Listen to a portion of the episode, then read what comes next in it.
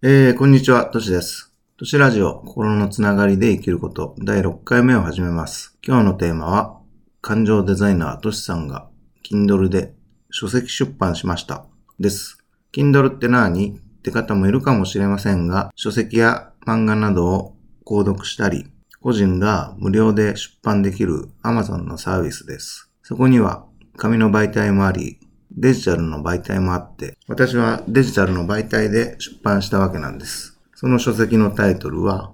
お化けを消す方法、不安が頭から離れないとき、行うたった二つの選択です。もし興味があればいいんですけど、今だけあなただけに特別価格99円で紹介していますので、最後に URL を貼ってありますので、クリックして確認してください。じゃあなんでいきなり出版したかというと、それはこの前のラジオでお伝えした音声、お化けを消す方法のボリュームが多かったからです。私は自分の音声を文章でも読んでほしいので、書き起こしをしてお伝えしています。その音声を書き起こした文字数が1万文字を超えていたので、どうにかして伝えることができないのかなって考えたときに本にしたらゆっくりとしたペースで読み進めることができると思ったからです。実際に中には文字だからこそわかりやすいって視覚タイプの人もいますからね。他にも視覚タイプだけでなく耳で聞く聴覚タイプの方もいますし、目が不自由って方は展示などで肌で感じる触覚タイプの人もいます。他にも匂いに敏感な嗅覚タイプの人もいますし、これって〇〇屋のスープじゃないって味にうるさい味覚タイプの人もいるわけなんです。これが五感って言うんですけど、この五感のすべてを使うことで感情が刺激されて脳に良い影響があって IQ だけじゃなく EQ や PQ も良くなるからなんです。だから読書ってそういった意味ではすごく役に立つアクティビティなんです。だから学校の授業でも読み書きができる国語の科目があるんですね。なので、ここまで人間らしい暮らしができるんです。まあ理由は、文字や言葉が発展してきたからこそで、それに従って文明がここまで良くなってきたんだと私は思います。まあ、赤ちゃんが最初に使うコミュニケーションツールは、おぎゃーおぎゃーという声ですし、成長するにつれて言葉を覚えることで、さらに親子のコミュニケーションは深くなります。そう考えると、文字や言葉を上手に使うことで自分の思いを上手に使えることもできて、自分の感情も良くなりますし、その良い感情で伝えられた言葉を相手が受け取ることで、相手の感情も良くなるんです。これだけでもすごい幸せなことだと私は思っているのですが、これを聞いているあなたはどう感じるでしょうか？自分が幸せ者になれば、それが相手にも伝わって、相手も同時に幸せ者になれるんですから、一般的な資本主義にありがちなステータスゲームとは違うことがわかると思います。この幸せを与えたり、与えられたりするゲームについては、また違うコンテンツでお話ししようと思います。まあそれでもそのゲームの名前だけでも伝えておきますね。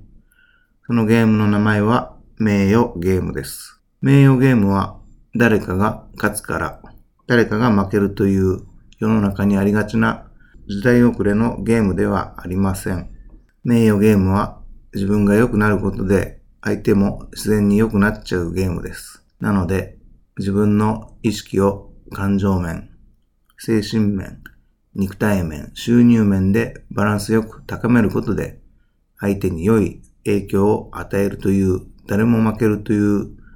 ゲームではないんです。そしてその名誉にはいくつもの種類があり、その名誉のパーツを集めることで、さらに自分を高めることができるので、もしあなたがそのゲームを行うようになると、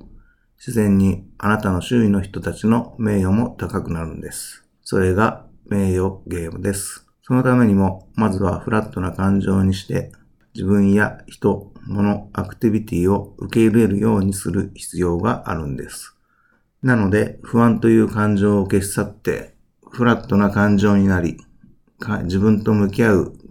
準備の工程が大事になってくるんです。いちいち自分の感情と向き合う必要があってめんどくさと思うかもしれませんが、後でまとめてやろうとしても余計にめんどくさいですし、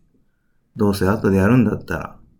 気づいた時に片付けていった方が精神的にも健康ですからね。例えば、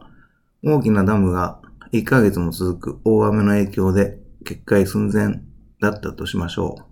そのダムが決壊するまでは無視するのでなく、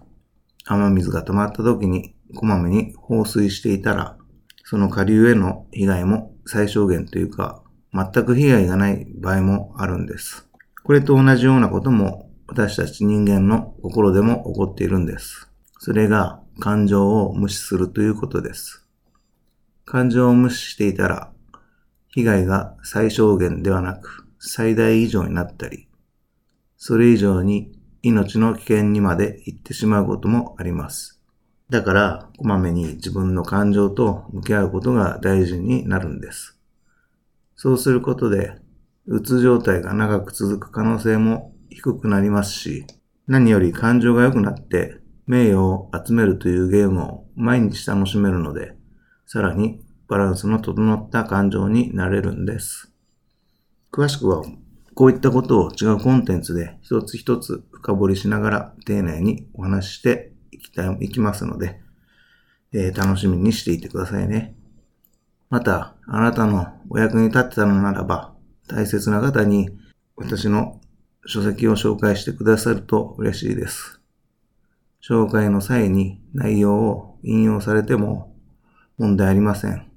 そしてぜひ感想や質問をお送りください。あなたの感想お待ちしています。都市ラジオ心のつながりで生きること第6回目感情でないデザイナーとしさんが Kindle で書籍出版しましたを終わります。